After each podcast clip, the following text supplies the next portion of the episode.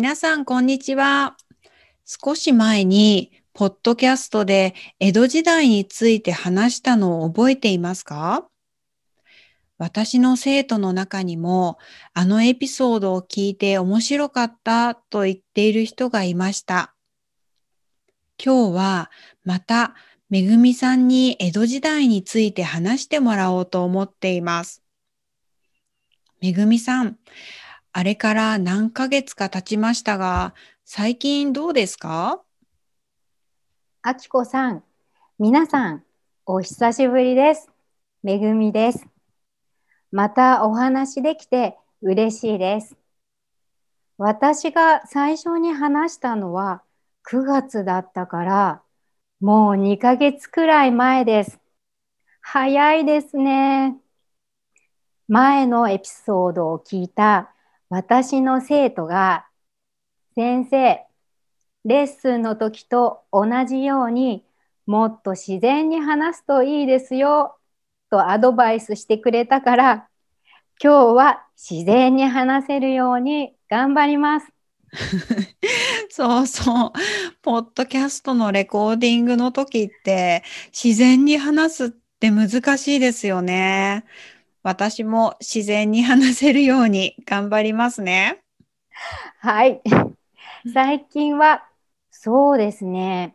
元気だけど寒くなってきたので温かいのお茶を飲んで風邪をひかないように気をつけています。あきこさんは元気ですか？本当に寒くなりましたよね。私も元気ですよ。私は夏が苦手なので寒くなってきて嬉しいです。さて、前回は江戸時代の人々の生活について話してもらいましたが、今日はどんなことを話してもらえるのでしょうか？はい。今日は江戸時代の食べ物、食事の習慣についてお話ししようと思います。おお、いいですね。私も聞きたいです。よろしくお願いします。よろしくお願いします。はじめに質問ですが、江戸時代にもレストランのようなところがあったんですよね。どんな感じだったんですか？はい。前の時に話した通り、江戸は短い間にすごく大きくなった都市でした。それで仕事がたくさんあったから、他の場所から江戸へ引っ越す独身の男の人がとても多かったんです。だから、江戸は外食できる場所がすっごく多かったそうです。外食は外で食べることですね。そしてこの時代はお店で食べるよりも早くて簡単な屋台が人気でした。屋台は移動できる小さなお店のことです。今もお祭りでよく見ますよね。もちろん座って食べられるレストランもありました。普通の人が行きやすいお店からお金持ちしか行けない超高級なお店もありました。屋台について多かった食べ物は握り寿司、天ぷら、そば。お店も含めるとお茶漬け、うなぎ、それに煮売り屋というテイクアウト専門のおかず屋さんなどがありました。おお、寿司、天ぷら、そば、うなぎ、いろいろ出てきましたね。まず寿司ですが、寿司は今私たちが食べている寿司と同じような感じだったんですか？いいえ、それが違うんです。最初は押し寿司という名前の型にご飯を入れてから強く押して作るお寿司が普通でした。その後、江戸のお寿司屋さんが握り寿司を新しく考えて大流行したそうです。握り寿司は今一番ポピュラーなお寿司ですね。江戸の握り寿司の特徴は一つの大きさが今の倍以上あることと赤い酢を使っていたことです。だからご飯が少しオレンジ色だったんです。江戸東京博物館にはこの寿司の模型がありますよ。寿司のご飯の上に乗せるものをネタと言いますが、これはもちろん魚介類ですね。あとは卵焼きも人気のネタだったそうです。へえ、美味しいのかな？でもそんなにご飯が多かったら、なんかちょっとおにぎりみたいですね。いっぱい食べられなさそう。ねえ、そうですよね。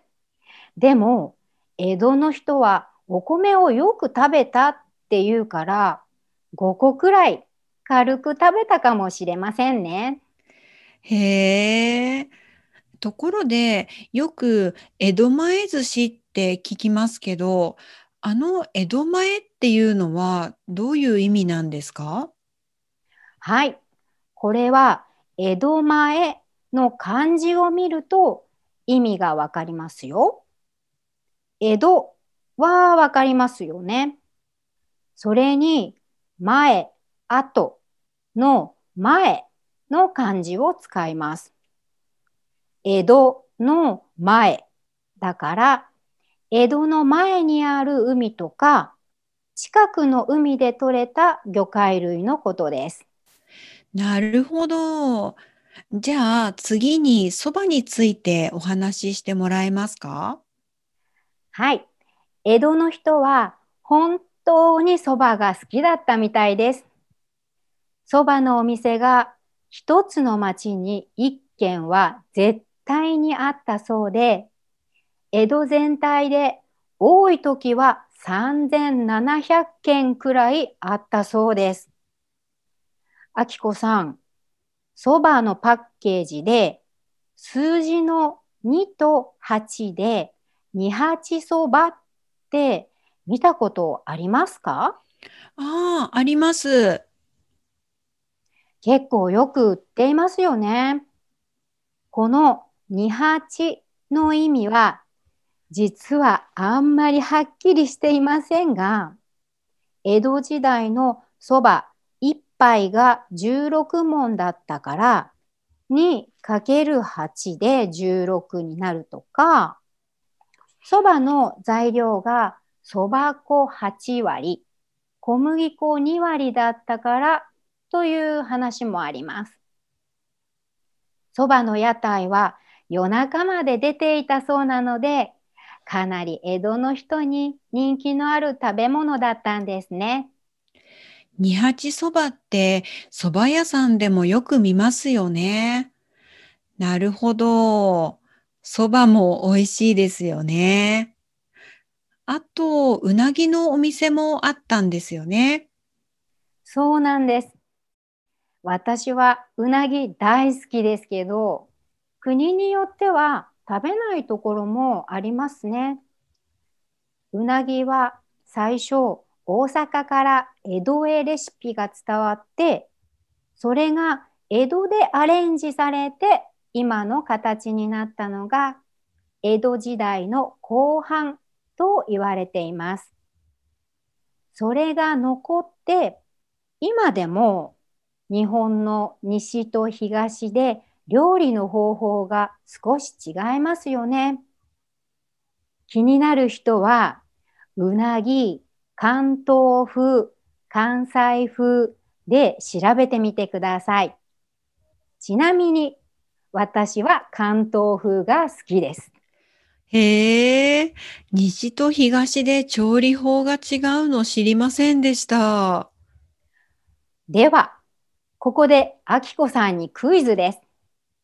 クジラというのは海にいるあの大きな生き物ですよね。江戸時代に山クジラという言葉がレストランで使われていたんですけど、どういう意味だと思いますか？ん山クジラ、山のクジラですか？なんだろう。山に住んでいる大きい生き物だから、クマとかですか？うーん、正解はイノシシです。ああ、イノシシ。でも、どうしてイノシシのことを山クジラって呼んでいたんですか？実は日本は江戸時代まで基本的に肉を食べることはダメでした。これは仏教の影響だと言われています。だけど、昔から山にはイノシシや鹿がいたから、こういう動物の肉を食べることはあったみたいです。だから、イノシシの料理を出すお店もありました。でも、イノシシの料理のレストランですとは言えないから、じゃあ違う名前に変えようということですね。それで江戸時代、クジラは魚の仲間だと信じられていたから、山にいるクジラで山クジラとなったそうです。